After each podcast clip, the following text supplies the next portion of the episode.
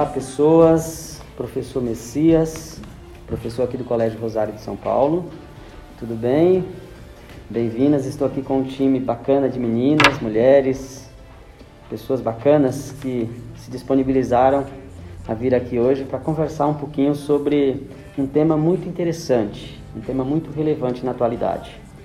A conversa de hoje vai ser sobre violência contra a mulher e protagonismo feminino. É um tema polêmico, mas é um tema muito interessante. Venham todos vocês, venham todos, reunidos num só coração. Eu vou começar justificando a minha presença nesse debate. Quero trazer o pensamento da professora Angela Davis, que é uma feminista, ativista, é uma referência importante para o feminismo na atualidade.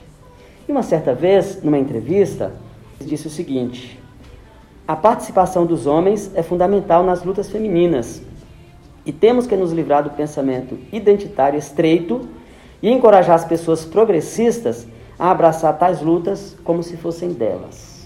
Ou seja, abraço essa causa, sei da sua importância e entendo que nós devemos quebrar barreiras e garantir direitos que são de todas as pessoas, homens e mulheres são iguais em direitos e obrigações.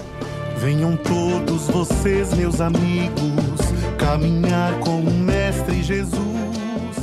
Eu convido as meninas, né, a Ayla Karine, a Andressa e a Letícia Massaro. Sejam bem-vindas, meninas. Tudo bem? Ah, o tema é muito importante, assim, e eu acho que a gente tem que debater, porque em muitos momentos a gente pensa que, ah, já mudou muita coisa, mas ainda tem muita coisa a ser mudada, muita coisa a ser discutida, para que a gente possa viver não só num país melhor, mas numa sociedade ao todo, né, o mundo inteiro melhor, porque tem muita coisa a ser mudada ainda. A gente já fez muitos avanços que devem ser aplaudidos, mas é necessária a grande mudança ainda. Eu acho que a gente tem que deixar esse tema vir mais a público, porque muitas mulheres ainda concordam com o machismo e acham que ele só só isso tá certo. Eu acho que a gente precisa é, ensinar isso nas escolas, passar mais sobre isso, porque ninguém nasce odiando. As pessoas são ensinadas a odiar. Então a gente também precisa ensinar elas a amar. Venham todos vocês testemunhas, construamos a plena unidade. Esse time aqui, como viram, tá vendo? Gente de qualidade. Bem-vindas. Então estamos aqui também com a nossa querida professora, colega de trabalho aqui, a professora Fabiana, mestre em História e é uma pesquisadora sobre esse tema das mulheres, sobretudo no momento da história do nosso país. É um prazer muito grande ter a sua presença aqui para ajudar a conversar sobre esse assunto tão relevante para nós. Tudo bem, professora? Tudo bem. Ah, um prazer poder estar aqui com você, Messias, com as meninas, né, nesse projeto que é muito interessante e relevante porque o tempo presente ele exige empenho, esforço de todos nós para pensarmos essa causa que é uma causa que envolve a toda a sociedade.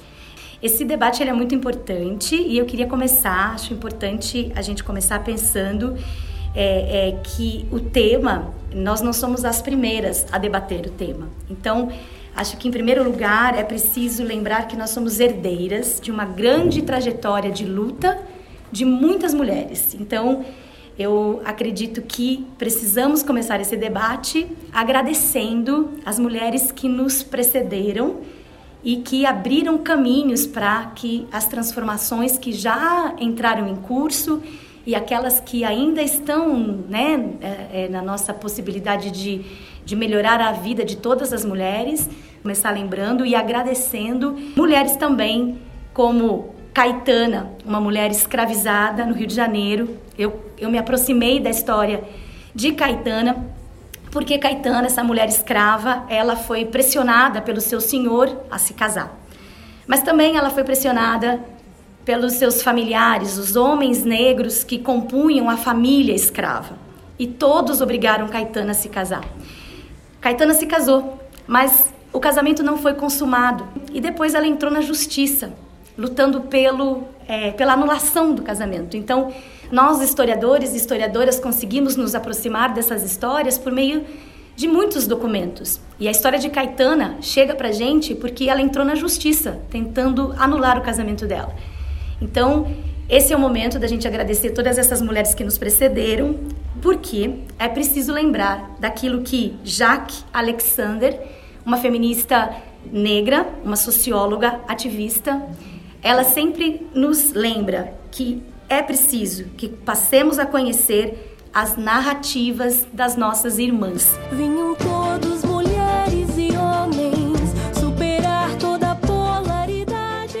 Aliás, por falar em violência, professora, é, consideramos que esse momento que estamos vivendo, momento de pandemia, essa questão parece que aprofundou um pouquinho mais. A gente consegue perceber nesse contexto que é trágico por si só, porque é um contexto pandêmico, mas nós vivemos uma pandemia dentro da pandemia. Ou seja, os números eh, são assustadores, né? Porque nós percebemos que durante a pandemia da Covid-19 houve um aumento eh, nos casos de feminicídio no Brasil. Os dados que eu vou apresentar para vocês são do Anuário da Violência de Segurança Pública. Foram 648 assassinatos somente no primeiro semestre de 2020, o que configura um aumento de 2%. Ah, também tivemos um aumento de 3,8% de ligações para o 190. Outro dado estarrecedor são os dados em relação ao estado de São Paulo. Em São Paulo houve um aumento de 41,4% é, de casos de mulheres assassinadas pelos seus companheiros, pelos seus maridos. Os dados também nos mostram que entre essas agressões e mortes são sempre praticadas por maridos. Em 90% dos casos, em 90% dos casos são praticados por maridos e companheiros.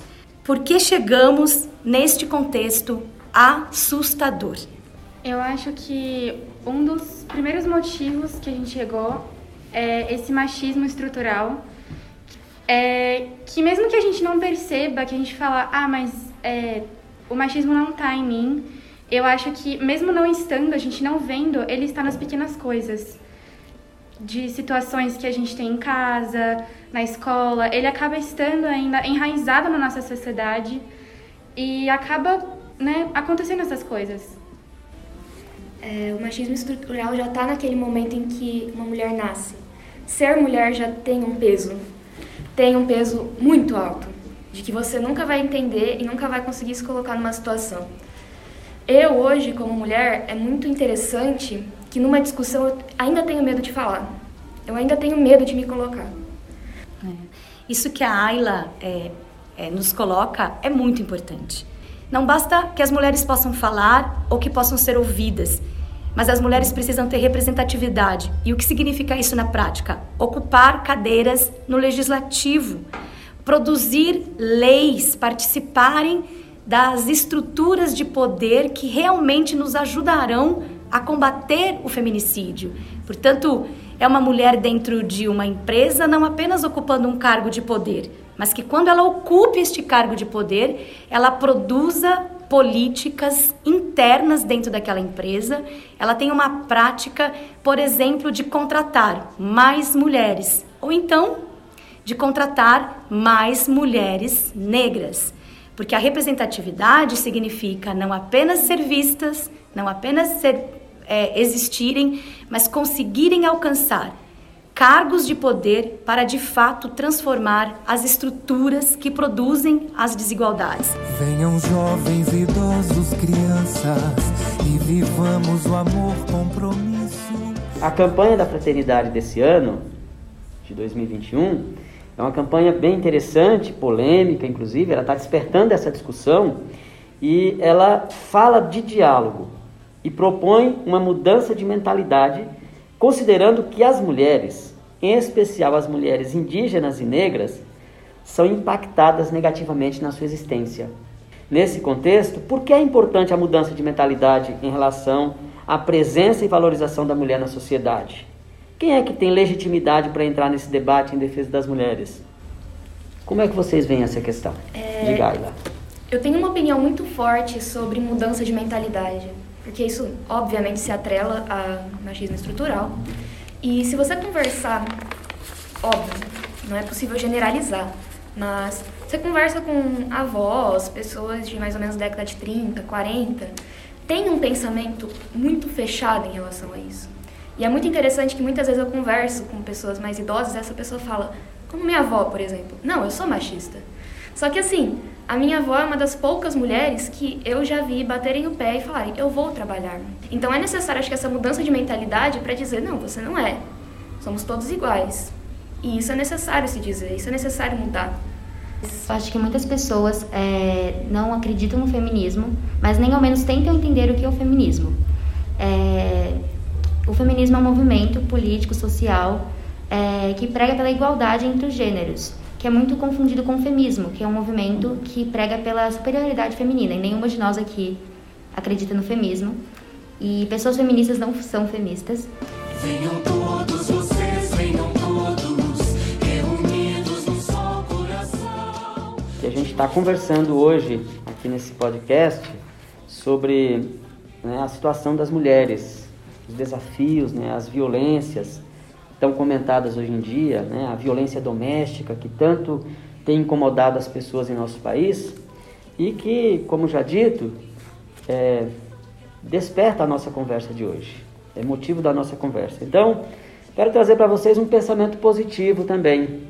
Mesmo em meio a todos esses desafios, a mulher vem conquistando espaço, vem ocupando lugar de destaque na sociedade, em todos os setores. Ou seja, existem mulheres que se destacam na política, é verdade. Existem mulheres que se destacam na ciência, fato, na religião, na cultura e em tantos outros espaços. O que seria da educação sem as mulheres, né, gente? O que seria do mundo sem as mulheres? Tem alguma referência feminina importante que serve de inspiração para vocês? Para mim, facilmente dizer inspiração seriam as mulheres que me cercam, professoras, a minha família, amigas, mas ao mesmo tempo, mulheres que fazem grande diferença na sociedade. Tabata Amaral, por exemplo, para mim é um grande, é uma grande inspiração política. E se você pensar em questões de mulheres entrando no protagonismo e até mulheres jovens, é, uma das mulheres que mais, vou falar assim, fez barulho é uma mulher jovem, a Greta Thunberg, que ela fez muita, muita diferença no movimento ambiental. As mulheres mais importantes estão ao nosso redor, professoras, mães, avós também que passaram por toda essa história além da gente.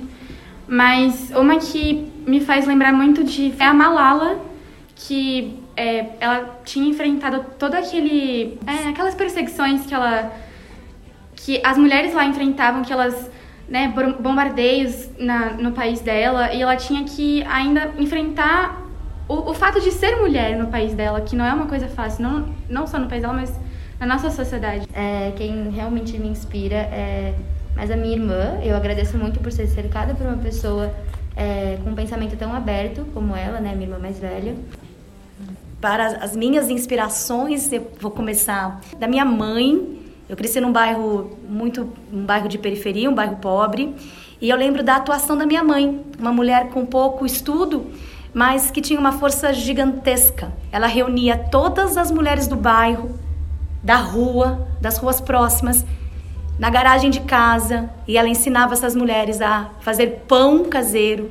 Ela ensinava essas mulheres a fazer tricô, para que essas mulheres conseguissem uma forma de complementar as suas rendas e assim poderem ter uma possibilidade de alimentar melhor seus filhos, de garantir melhor as suas sobrevivências.